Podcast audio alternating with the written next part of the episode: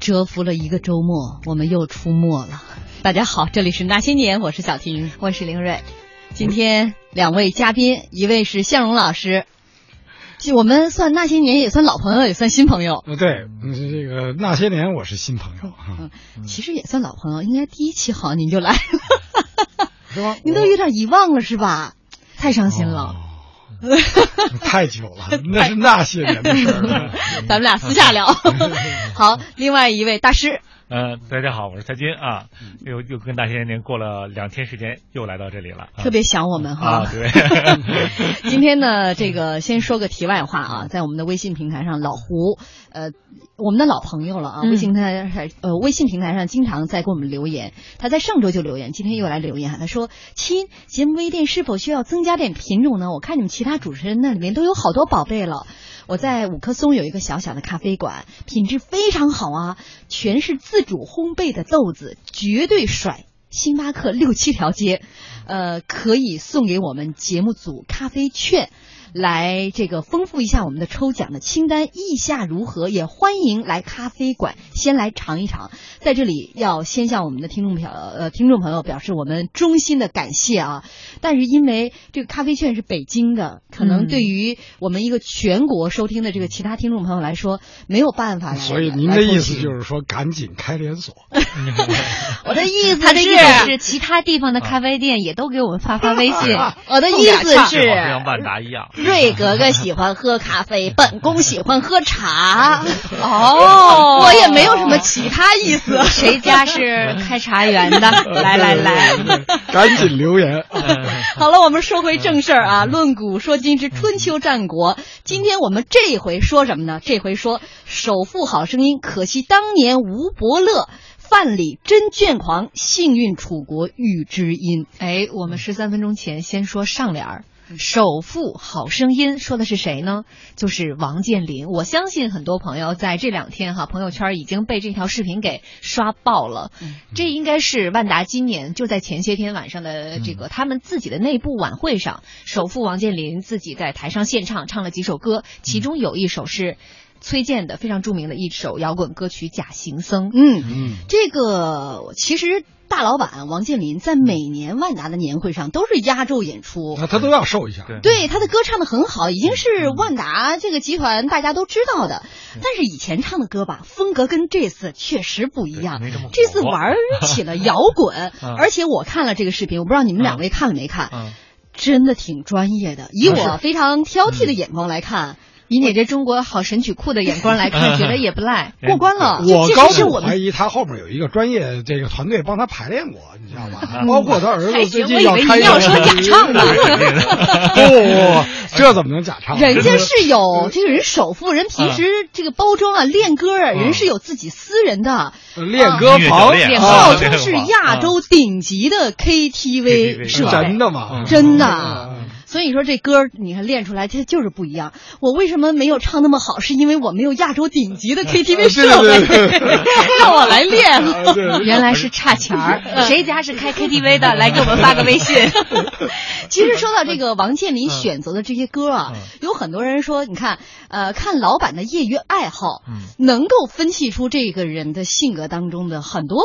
哎，有意思的地方怎么讲你比如说他选择的歌曲，嗯摇滚风，你很少看到老板上来是唱摇滚风的啊。对，就在你的印象当中，王健林林就应该是和他的年龄相符，嗯唱什么呃红太阳啊之类的这个类型的年啊什么那些年啊这种歌曲的。真情像草原 对，我觉得他应该唱的是这种歌。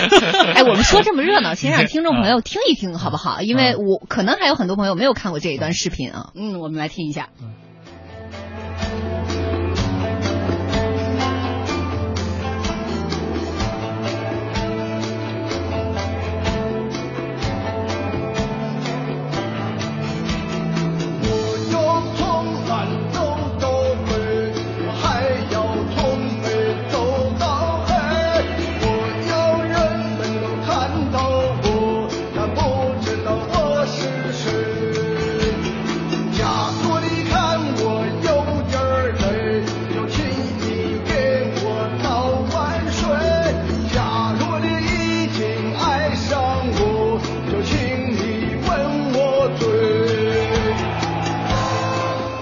到了吗？掌声如雷。我们其实你还他还是把他年龄暴露了，嗯他唱的是当年崔健的那个摇滚啊的那个，是应该是八八年，就是那个时候，差不多嗯那个时代的。香老师，您的意思哎是，就这如果是年轻人，应该唱张赫宣的《版本，那就另外一个味儿了。嗯呃，我不知道两位怎么来看，你像这个大老板在台上年会当中展现自己的另外一面。嗯，这个反差在哪儿呢？就第一场我感觉啊，就跟他以前的大老板反差不一样，因为这个在八八年崔健同时唱的，他是一个整个一个集子呢。那首集最有名的其实一无所有，嗯就跟这其实也是类类似，比如说他是讲的一个行僧，我要从南走到北，从北走到黑，好像是一路在奋斗，一个好像一个普通艰苦奋斗，大家感觉一个穿着一个牛仔服，感觉是这样一个人。你觉得唱出了他的心路历程？唱出了可 当年的奋斗。能当年王健林就是这么一个人，一直走到今天的。我觉得有确实有道理啊。这个，而我看到另外一个角度呢，嗯就是说呢，你看他平时呢，就是前几年呢，他相对比较抒情，嗯对吧？今年呢就比较摇滚。哎，我觉得其实作为一个企业家，自己有的时候有这种感觉，就是当你这个人呢，他在嗯压力的这个比较大的时候，它会有一个反差要做出来。嗯就是说，反而比如说今年的生意特别火啊，整个市场啊、经济各方面都特别好，他要特别深情而厚重的嗯来一下，对吧？然后呢，如果要说今天整个外面就今跟今儿这气温似的啊，冻成这样的时候，那他就是要火一把，就是要反一下。这个唱摇滚，唱 Lady Gaga。就是这种。哎呀，这都能听出嗯。这个音，这个压力大不大？这有点深哈。反正这个咱们在那些年就是胡说八道有出过门吧，对不对？别别不，又没有给王健林是这个自己表白的机会，对不哎对？但是其实这种嗯就是潜在的心理暗示，可能我觉得还是有的。嗯嗯对对，我倒觉得咱们可以聊聊，就是大家你们的老板在年会上面的这种表现。我回忆一下我工作的这些地方哈，嗯我其实觉得老板在年会上无外乎做两件事儿，一件事儿是示强，一件事儿是示弱。就示强的，就是其实我还是给大家带来欢乐，很多老板都愿意干这件事儿。我一个要么就是 cosplay，你看像这些李彦宏、马他云马云、马云这太经典了嗯，Lady Gaga 白雪公主，嗯李彦宏去扮过那个佐罗，对吧？嗯？还穿着带钉的金色披风敲架子鼓，嗯。这都是属于展现他的个人才华。嗯。要么就是真金白银的，我给大家放福利。但嗯。我更看重的是另外一类，就是示弱。就经常你会发现，年会上面，如果你的老板成为槽点，这个年会一定会特别有料。嗯我给大家举个例子，我原来是在电视台工作，嗯我们当时是有一次的年会上面有一个小品，一个小品，然后同事们就排练了一个节目，其中有个桥段就是电视台在招人，嗯有一个看似呃不太灵光的应聘者过来应聘，然后 HR 就问他说：“嗯你会扛摄像机吗？”我不会。你会写文案、写策划吗？嗯我我不会。那你会主持配音吗？嗯我也不会。你什么都不会啊？嗯那你会写自己名吗？嗯，这个我会。那你去当主任吧。因为主任每天做的最多的事情就是签个名儿签名儿、过审。对就是这个点会引爆全场。嗯，有一点欺负领导的意思，嗯这就是完成一个心理优势的反啊转。啊这个广大人民群众被平时压迫领导惯了这个欺负一年了，总得有个报仇雪恨的机会吧？所以说，国民公公他在台上那个还是示强的那一面，那嗯属于我秀自己才华的那一面。我看了一下那个视频，其实嗯这这个歌曲前面一共有一分零七秒的前奏。嗯嗯嗯，你知道吗？如果一个没有经过舞台训练的一个人站在嗯舞台上一分多钟啊，嗯。啊，不知道该嘛，手都不知道搁哪没错，是手足无措。的。但是你看他在台上的那个台风，嗯。哎呀，那个晃的那个点，都踩在点上了，都踩在点上了。就虽然他穿的是西服和皮鞋，但他扭的非常到位。中途呢有两次有小姑娘来跟他献花，趁机跟他合影，完了还把花给拿走了。他都无动于衷，拿过来了又给基本上人家了，就是他也也啊。当然一方面也投入了，嗯完全嗯投入在自己的歌声当中。嗯。另外一方面，我觉得在舞台太霸气了，嗯。真的是整个一专业范儿没错没错，就是相当专业。呃，。再者说，人家王健林确实现在也是越来越进入到影视啊、文艺啊这个领域了，对吧？啊，人多家有对吧？多栖就从这个房地产，人家已经说了，我已经变成一个综合的企业了，对吧？嗯。这个啊，所以我我要从这个这个表演专业这个角度来讲呢，我听了一下，他模仿的还还是很像的，是吧？你看他把这个摇滚那个吸着气唱的像的啊，挺霸气的。这歌，这歌好像听着是啊。从北走的，不是这一分钟你这么唱，我看能坚持多久？哎我怕大家都有空 关收音机。确实，他在我觉得做生意也是这样。他你看那么远到西班牙都去投资，投资了一个买了一大银行，说要装修，人家又说你装修可以，这楼你你外面的墙不能弄，那里头装修吧。他说这没法装啊，这不楼就塌了吗？哎呀你说他遇到那么多，马上要广告了，大家还没啊说你们还没拽到这个伯乐的。对，对对对，不急不急。不急不急啊！这个今天开场又说的有点多了我们接下来先进入广告吧。记住我们联络方式啊，微信公众平台搜索“那些年”，找到我们。广告之后见。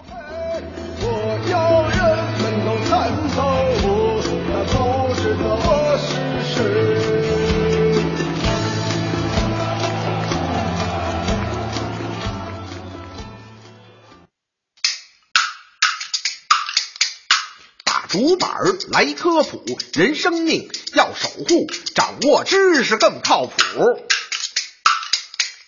火灾起，怕烟熏，口鼻捂住湿毛巾，身上起火，地上滚，不乘电梯往下奔。阳台滑下捆绳索，盲目跳楼会伤身。下暴雨，泥石流，危险之地是下游。逃离别顺沟底走，横向快爬上山头。野外宿营不选沟，进山一定看气候。遇地震莫心慌，远离外墙和门窗，桌子床下家具旁，相对安全可躲藏。地震过后再撤离，莫贪财物回危房。下雨天防雷击，树木金属要远离。空旷野外无处避，双脚并拢是第一。下蹲低头手抱膝，切记不可打手机，防患危险于未然。祝愿人人都平安，生命安全重于泰山。讲文明树新风公益广告。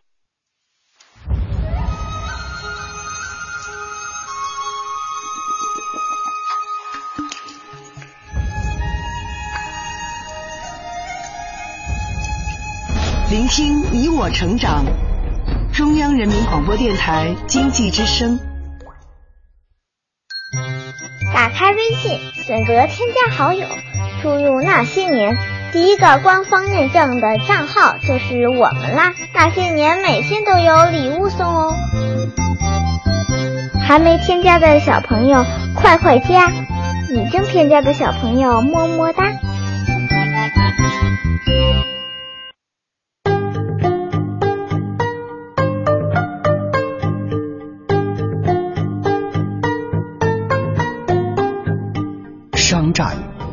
东战、南征北战、暗战、新战、身经百战，一样的历史，不一样的解构。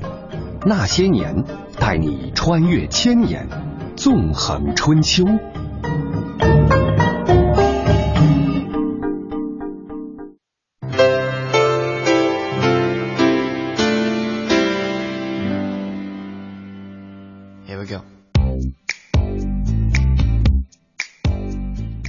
欢迎继续锁定收听中央人民广播电台经济之声《那些年》。今天晚上我们这一回说书说到哪儿呢？首富好声音，可惜当年吴伯乐。范蠡真卷狂，幸运楚国遇知音。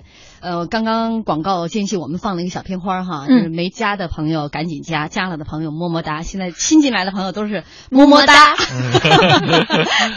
我们今天跟大家这个依依然是很简单的一个互动吧，好吧，在微信平台上就发俩字儿“伯乐”。啊，就有机会获得我们送出的奖品。你这算就转过来了吗？没有，没有，没有，我哪能那么这个生硬啊，是吧？我不能跟老陶一样 硬切。老陶，你在听吗？老陶，你在听吗？老陶，老陶，我叫老这是陶。我说两把是是你的椅子啊。好啊，大家在微信公众平台搜索“那些年”，找到我们的公众号，然后回复两个字“伯乐”，您就有机会获得我们今天送出的四份礼物。我们今天这四份礼物全部都是充满无限想象空间的即开型中国体育彩票。嗯，面值是五十元。记住啊，我们因为答题和抽奖环节都是在微信平台上进行的，所以记住微信公众平台搜索“那些年”找到我们。刚才我们这个被广告打断了，嗯 被我们的衣食父母打断了。我们也希望衣食父母越多越好。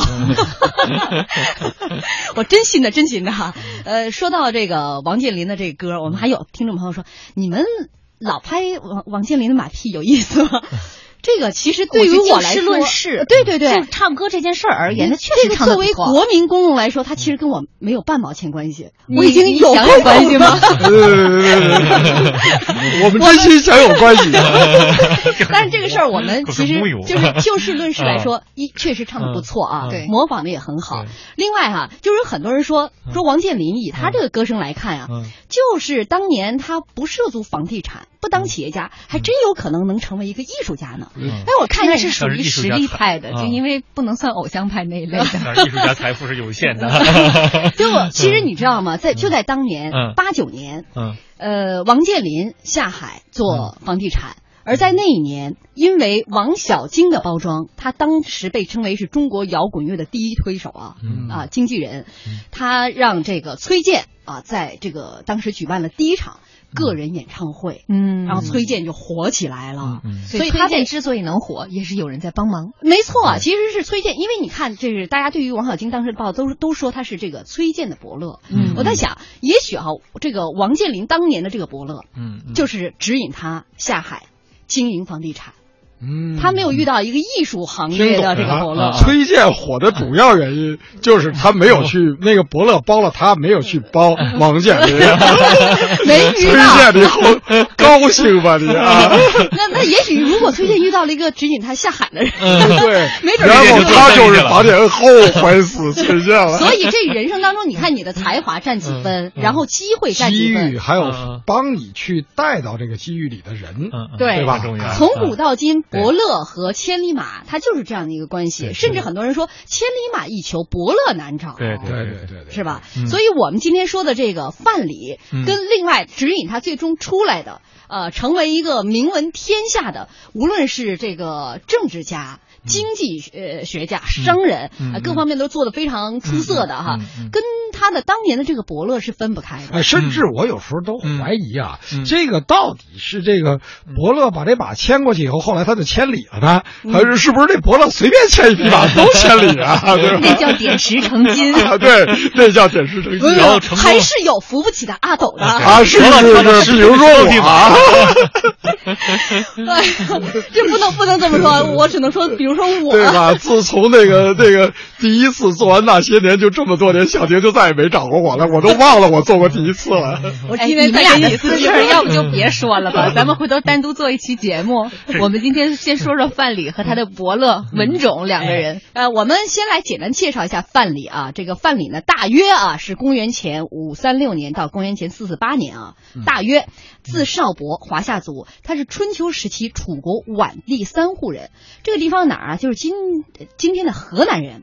春秋末著名的政治家、军事家、道家学者和经济学家。嗯，这个的这个后来他的这个成就啊，我我觉得不用给大家介绍那么全。嗯，就是超牛超牛的超牛的，对就是千，古然后必须留着省略号，因为我们是连续剧，知道吗？嗯哎，就如果一定要让大家勾起你记忆当中的碎片的话，就说一件事儿：嗯。越王勾践。卧薪尝胆这个典故的背后，范蠡是非常重要的肱骨之臣。嗯。嗯，不光是包括西施，嗯是吧？啊，这嗯一就大家就更想听了。看看他就跟他跑了呢？对对，我们有好多哎你镜不是说今儿头这里边不让说那段吗？我们先先恭喜大家的这个你说为什么那么高位他又我其实就特想谈这段，知道吗？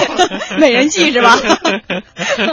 好，我们先来讲一讲这个范蠡啊。嗯范蠡出身在这个他的这个家境挺清贫的，嗯。嗯，据说是父母双亡，嗯。然后呢跟着哥嫂长大。但是这个这个人呢嗯，从来就是属于生性倦狂、嗯。放荡不羁。嗯。这这个村里啊，这个邻居啊，都知道他都认为他是个神经病。对对对，药不能停啊！对，这个不是我们说的，这是史书里面有有有记载你看《越绝书》里边怎么说呢？说他在年少的时候是一吃一醒，时人尽以为狂，然独有圣贤之名，人莫可与。就虽然他看起来是一个神经病，不太正常，嗯但是他看问题的那个透彻的程度，就像圣贤一样，能够明察一切。嗯就正常人就普通的学识水平，就是没人没没法跟他对话但是我觉得吧，这是名垂青史之后，大家认为他这个是因为他看透了世间本质，嗯早年如果，如果他没有名留青史，他就是个神经病。啊，哎，对对对对对对，就就就就像跟那个老陶一样，很难别人跟他聊天儿。老陶，哎，这是史书当中的记载啊，就是嗯绝大部分人认为他是一个特别呃，就吃人，嗯相当于一个可能他狂人和吃人。对对对对就是我们身边可能真的还有这样的人，嗯就你怎么来分辨这个人是真有才，他就这个人是他成功的就是真有才，是他成功的就是结果论觉觉得有 没有给送到那个 安定医院？那你是这样，比如说那个你你这个伯乐梵高相当于你相当于去买买股票嘛，啊啊啊你怎么认清他就是一只潜力股？啊。你都等他炒起来了，你买还有什么用那啊？他对吧？伯乐啊肯定是他在那个 IPO 之前就已经天使进去了。嗯嗯，对，啊就梵高嘛，比如说大家大家就是这样，大家觉得哎呦他画成名了，就觉得哎真是个天才。我觉得这好像就比较就是在竞争的时候，公司有竞争比较容易出来。你看曹操用的谋士那郭嘉也是特别爱喝酒，结果呢整天呢哎也是呃有点不理寻常的事儿，结果曹操都觉得不好封他的官儿，啊这就他也是就是比较轻狂啊，结果被誉为曹操手下第一谋士，这个是人才好像就有点怪，而且呢。不光是中国这样，这外国也是这样。你看那个乔布斯，乔布斯说当年那个在公司就刚出来的时候，刚创业，说他一进门坐电梯，人都特怕他，为什么呢？他跟公司员工聊天没说两句话，说咦这个什么，他思路就跳到哪方，说你这懂吗？人说不懂，这都不懂你还上什么班啊？别上班了。哎呦，我这这聊天吗你？啊，这人家什么也想不到啊，臣妾这做不到啊。结果后来走着走着传开了之后呢，结果他一来看上电梯啊，人都自动跑，说他一看上电梯，你们怎么不上？他说我我有事儿，我们下一 步对我们下一步啊下一步下一步下一一大帮都等着，死死活就不上那个电梯啊。嗯最牛的一个叫叫叫叫埃里森，说美国有一个就是他是没毕业，结果呢。哎，结果特别牛，做了这个甲骨文呃那个总裁了。他去那个哪儿？英啊，对对对，艾利森，哎，对，王鑫老师肯定知道这个。然后他去那个哪儿？去那个耶鲁大学演讲。耶鲁大学大家也知道，就牛吧，不是出了点克林顿，也是排名前几的。然后他一演讲就把人镇住了，说你们还在上学啊？毕业演讲已经晚了。你知道我为什么能发财吗？因为我就退学了。你看那比尔盖茨他也退学了，嗯乔布斯那个搭档艾伦他也退学了。对对对，艾利 森那话是这么说的，就是说，你知道我为什么是世界第二首富吗？啊据传说说，他说就是因为我把大学读完了以后，但是我在研究生时候退学了，而那个世界第一首富他是没读完大学 就退学了。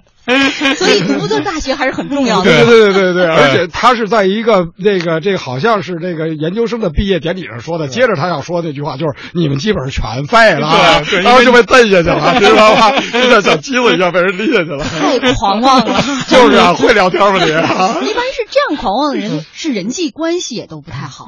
呃比较难相处，比较难比较难相处。可以算是情商比较低古人语嘛，叫这个人莫可与语，就是没人陪你聊天儿。真是这样嗯。你你说遇到这么一狂妄，一张嘴，别人都没办法接下面的话，对或者说人家一说话，你直接给人封死了。嗯，是对他想的就是那个，哎，就像我看想起有一个证券分析师说，他说我给诸就像过去啊，这诸葛亮只能给人那个曹操什么给刘备献计，我给个其他股民讲这些都是没有意义的，因为我讲这些大家都不懂。后来我一想，怪不得我听他以后股价老赔呢。不过我确实是遇到过这种人，嗯就是他。说话的时候，嗯。他说问题的时候话特别少，嗯。然后特别精炼，然后就一把就直奔那个核心。嗯。然后你一般人听着的时候，真是觉得巨那个嗯难受，你知道吧？嗯然后呢，你再问他吧，他就跟你急了，他就是说，哎，我不是已经说过了吗？你为什么还让我再重复一遍？嗯哎，我说别人还觉得说你说什么了？你还你你的这个我们还没听明白呢。嗯呃，就是这这这确实有这个。我觉得太受挫了，你知道吗？不是受挫的是他，你知道吗？就是他说了半天，我们都没听明白。一般像他们这些人，应该心里也特别的强大。啊，对对，对不对？你像范蠡在嗯这个乡村生活了那么多年，嗯嗯大家都认为他是狂人吃人。嗯你想想啊，这个家里边估计也不太受待见，嗯村里边人各种闲言碎语，他无所谓啊。对，嗯，他生活在他能够还依然是对对对生活在自己的世界当中。我觉得这拿强大说事儿也不一定，也许他就是木讷，他就是他自己生活在他自己的世界里，就像一个生活在四维的人，四维空间的人从来不跟三维空间的人聊天是一个道理，你知道吗？就瞧不上人家。啊不不不，他他根本不不不不觉得你存在，就觉得你是一透明的。还有一种啊，嗯就是就是。就他这种做法啊，真的就是为了博人眼球。你想想，这也有一种成本理论哈。嗯，那我要是循规蹈矩，人人都做同样的事情，什么时候能显出我来呀、不是，对吧您这还是 您这还是属于一般人民群众的心态，你知道吗？因为您装一天装得住，装装装十几年，我所以这么多年我都是本色出演，是吧？是，我举个随便，就我们有个同学考博特聪明的，就是他上课老睡觉，跟别人都不一样。这个老师一提问，别人一般说还他一起来就说：“哎，老师，你刚才你们不是说的什么？刚才哎林瑞说的，小婷说的什么？刚才老师我不是倒背如流，对吧？老师刚才说他能全整的复述出来，就全场都傻了，每次都这样。老师最后要么老提问他，有的老师喜欢他，要么老师就再也不敢提问他。他一般人去上最强对他，大脑。他就属于我们现在说那种学霸，然后学霸就是说告诉说这个上课真耽误学习。对，上课都得你看趴着桌子，就是眯着眼睛，低着头。我觉得我们节目导向稍微有点问题。我们不提倡大家辍学啊，毕竟首富和第二首富这都是小概对呀、率事件。我是觉得吧，你要是一旦把这些学学去了哈，因为你要是没那个天才的那个本事，嗯嗯你学了那个轻狂劲儿，你嗯学也没上成，嗯，周围人际关系得罪光了。对，关键就是你得问一句自己：你确定你是反理吗？啊，我确定我是狐狸。欢迎大家继续锁定收听中央人民广播电台经济之声《那些年》，我们今天说古论今之春秋战国哈，这一回说到首富好声音，可惜当年吴伯乐。范蠡真卷狂，幸运楚国遇知音。欢迎您在微信公众平台搜索“那些年”找到我们啊。今天我们的这个题目依然是简单粗暴，您只要在我们的微信平台回复“伯乐”两个字，就有机会获得我们送出的四份奖品。充满无限想象空间的即开型中国体育彩票，每一位获奖的幸运听众会得到面值是五十元的彩票。没错，记住啊，微信公众平台搜索“那些年”找到我们。我们有听众朋友，这个叫同花顺啊，嗯他说我听明白你们说的了，我也听进去了，明早我就去办手续。哎，您就对了。哎，哎，这不对啊！这个退学跟首付它不是划等号的啊，不是一个必然的因果关系我我我我觉得他不是去退学，他是直接到安定医院办手续。这 这个开个玩笑啊，呃，我也知道听众朋友在跟我们开个玩笑。对对对这刚刚是说到了范蠡的这个出身和他的一个性格，狂人一个啊，引不起周边人的兴趣。周围的人都认为这人有点痴，有点傻，有点狂，都不把他当做一个正常人来看待。但是呢，这个他的行为非常怪异的行为，还是引起了这个当时就是他所在的那个宛县的县令文种。被他得知了，这个文种啊，知道说在这个河南三户这个地方 有一个与众不同的狂人。当时呢，这个文种觉得这人可能不俗啊，将来会有所作为，就想去找他去谈一谈啊。嗯结果呢，就先派了一个人说你去联系一下范蠡。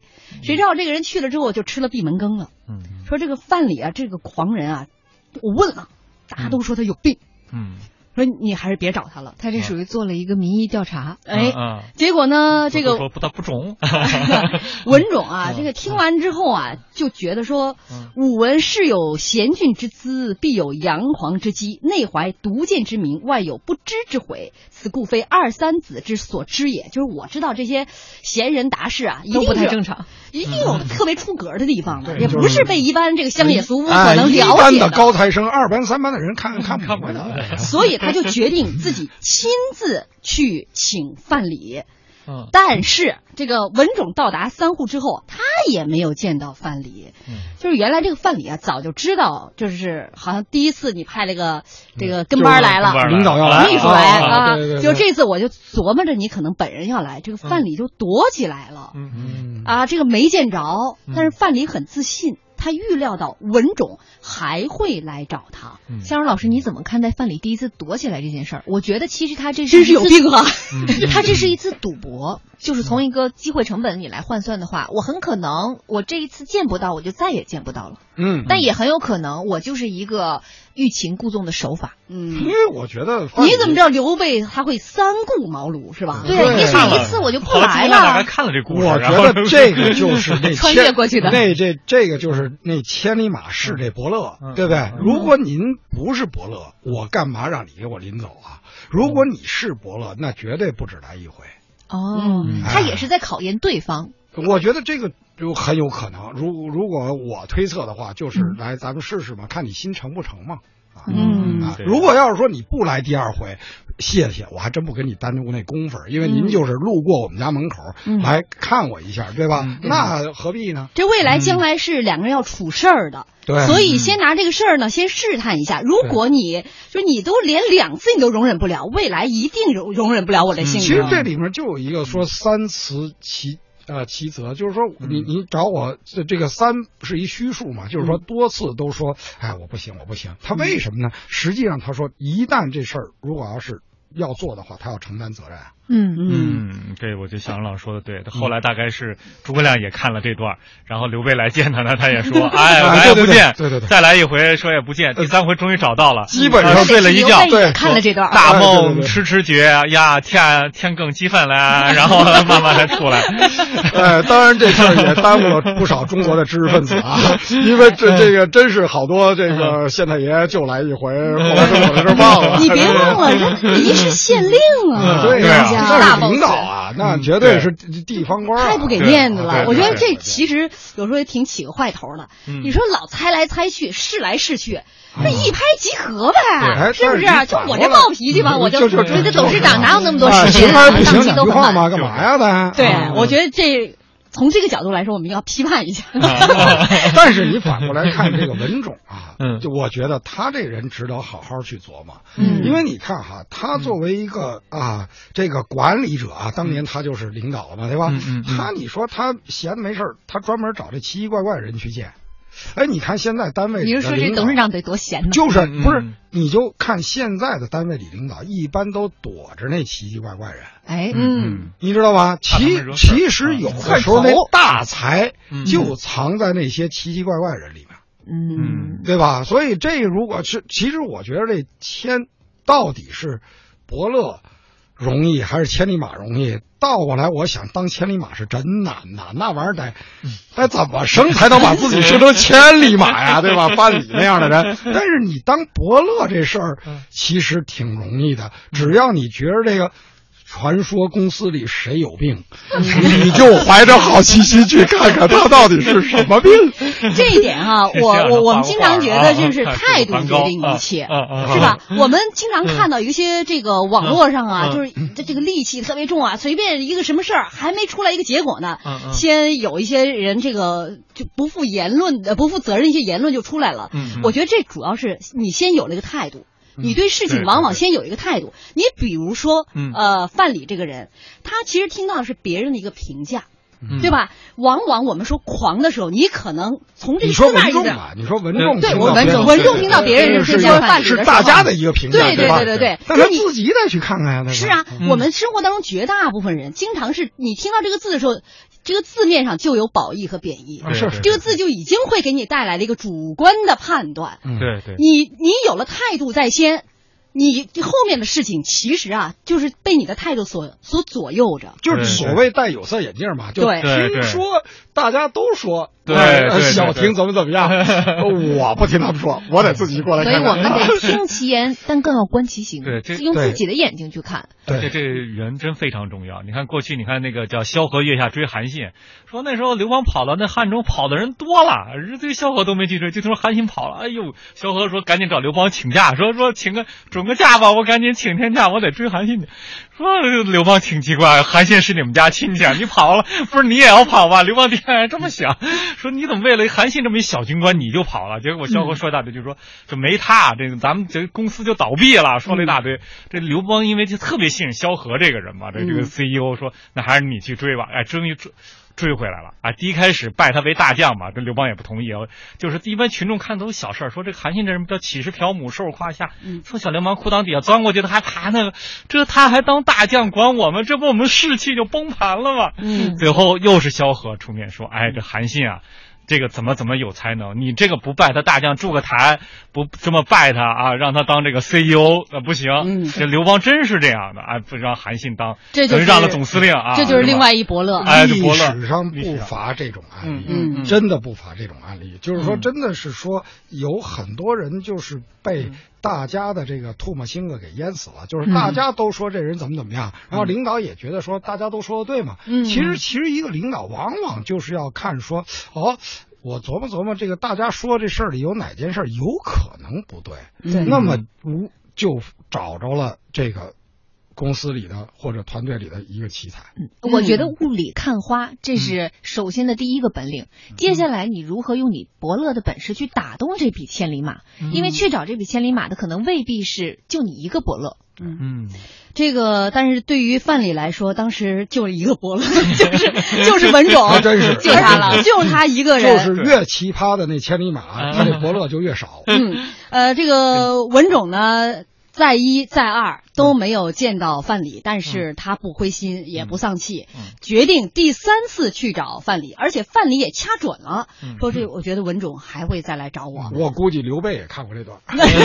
没错，接下来咱们稍微休息一下，好吧？让大家再有时间，呃，因为我发现我只要报一下，说大家发这个“伯乐”二字哈，大家就急啊，赶紧发嗯，然后就立刻被我们的节目吸引了，嗯 就又忘了发然后就。忘又忘了发伯乐了？我们给大家一留出一点点时间来发这俩字儿啊啊。，在微信公众平台搜索“那些年”，然后给我们回复“伯乐”两个字，你，就有可伯乐，伯乐。其实我们俩挺快的，就是发的人已经很多了，我只是想把这个中奖概率再拉低一点。那太实诚了。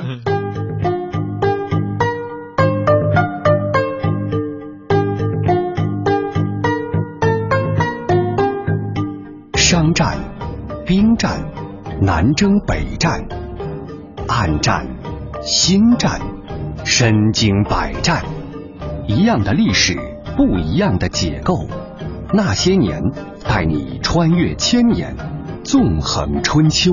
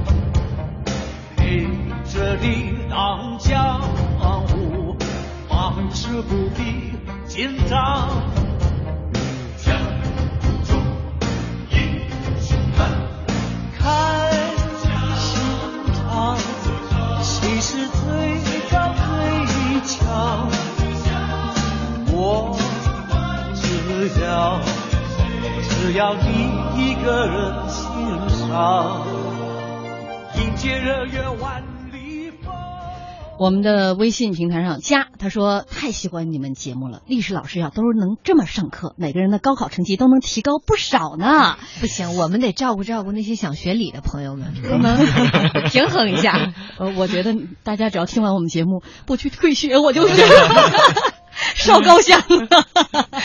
呃，这里是中央人民广播电台经济之声正在为您直播的那些年啊。今天呢，我们论古说今之春秋战国这一趴，我们说到首富好声音，可惜当年吴伯乐，范蠡真卷狂，幸运楚国遇知音。嗯，您可以在我们的微信公众平台哈发两个字。伯乐两个字就有机会获得我们送出的奖品。我们的奖品是充满无限想象空间的即开型中国体育彩票，每位获奖的听众将会得到价值面值是五十元的彩票。我们是聊了四十五分钟的节目之后，这俩人终于要见面了，真不容易啊！太太难了啊。本来人家也对对对是去了好，啊人家就是好几天以后才去了好几趟以后才见面。这就是好事多磨。嗯呃，就因为范蠡他是摸准了文种是以伯乐自居的，也知道文种是对自己有着极大的好奇心，一定会再来。即便是第一次，他躲避开了文种的造访。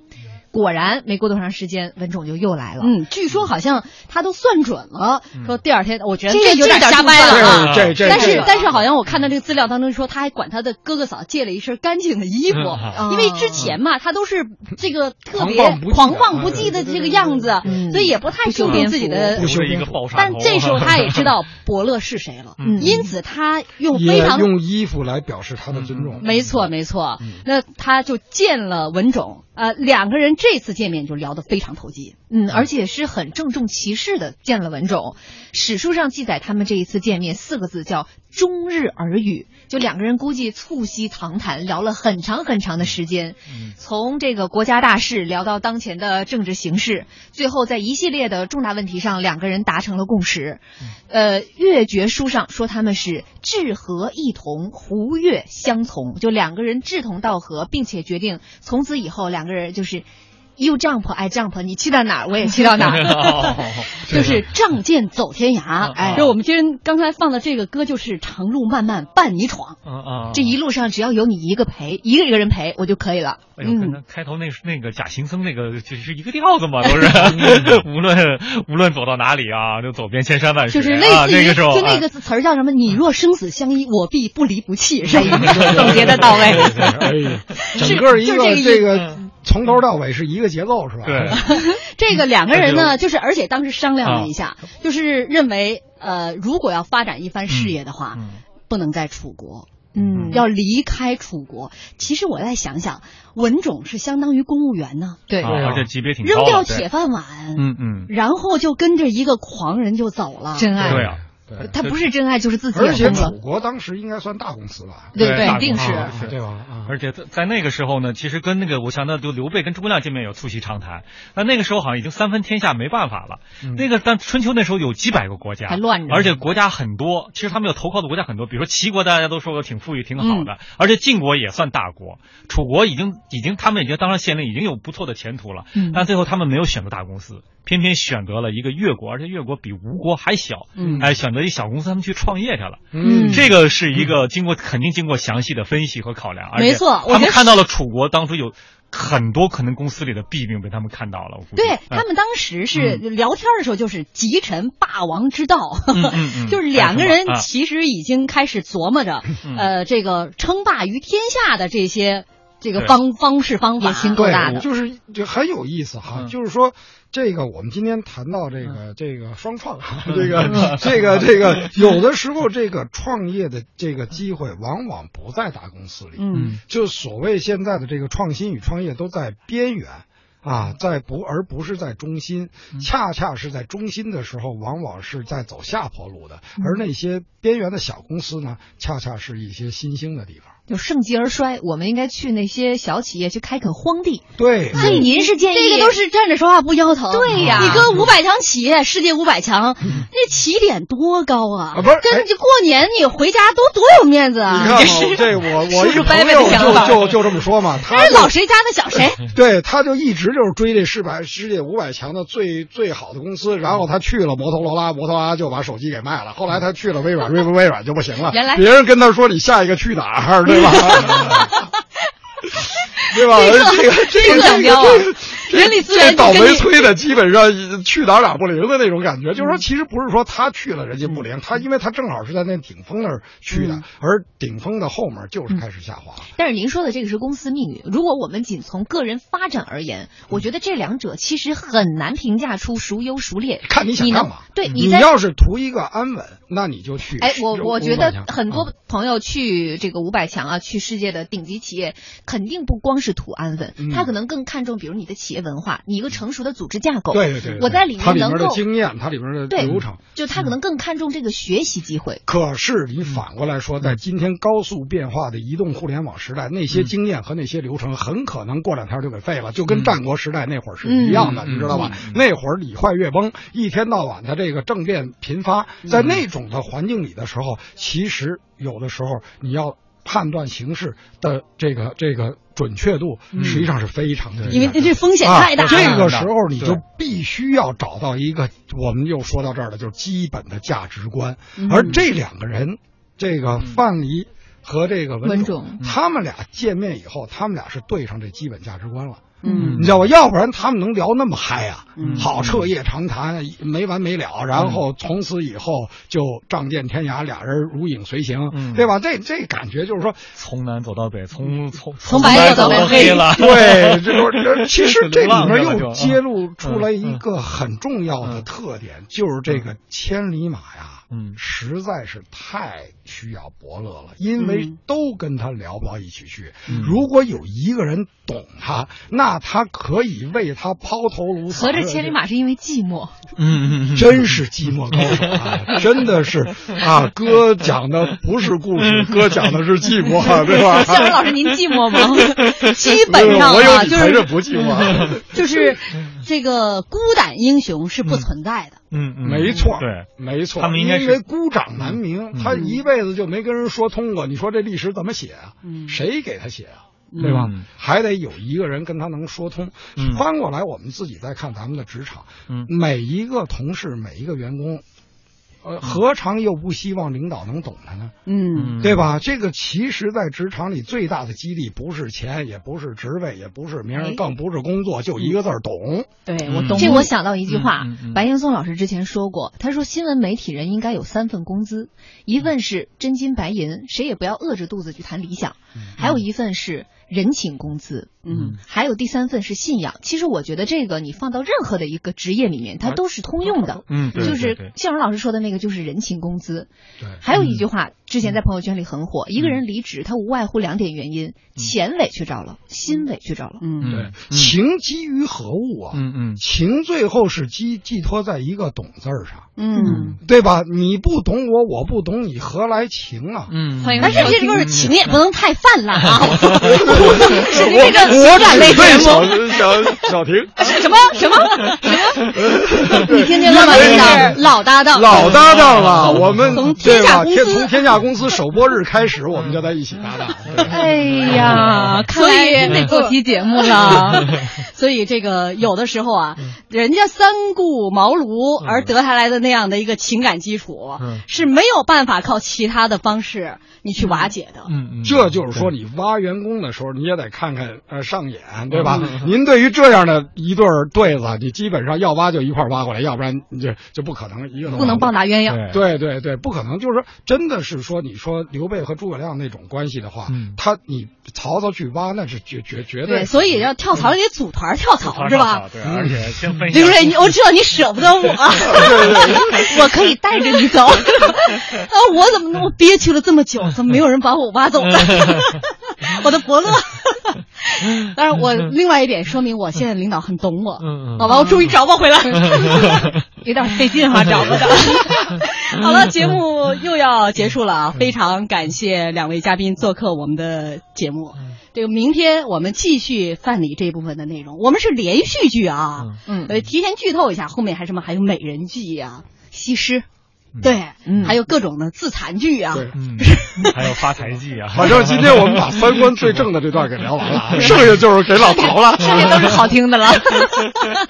好，记住我们的联络方式啊，微信公众平台搜索“那些年”找到我们。我们还有另外一个互动的方式，是在我们的微博平台搜索呃这个“经济之声那些年”。我们今天呢，这是在微信平台，您这个发送两个字。伯乐啊，就有机会赢取我们送出的奖品。嗯，我们的奖品是充满无限想象空间的即开型中国体育彩票，获奖的听众您会获得面值是五十元的彩票。嗯，充满无限想象空间啊！微信公众平台搜索“那些年”找到我们。呃，浩浩乎乎平沙无垠，他说：“倦狂之人得遇伯乐赏识，传奇或灾难即将开始。”话说老范之才足以创造一段历史，且看他如何表现。好，且听下回分解。我们明天见，明儿见。